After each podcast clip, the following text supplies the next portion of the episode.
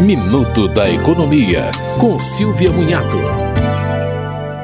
Reforma da Previdência tem algumas regras de transição para quem já estava no sistema antes de 13 de novembro de 2019, que são atualizadas todo ano. Uma delas é a regra dos pontos. Os pontos são a soma de idade com o tempo de contribuição. Para as mulheres, são 91 pontos em 2024 e para os homens, 101 é preciso ter 30 e 35 anos de contribuição em cada caso. Outra transição é pela idade progressiva. Também é preciso ter tempos mínimos de contribuição e, em 2024, 58 anos e 6 meses se mulher e 63 anos e 6 meses se homem.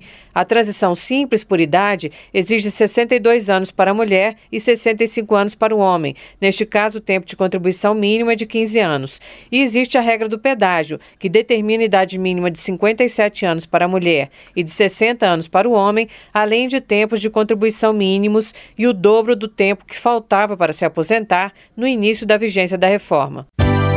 Você ouviu Minuto da Economia, com Silvia Munhato.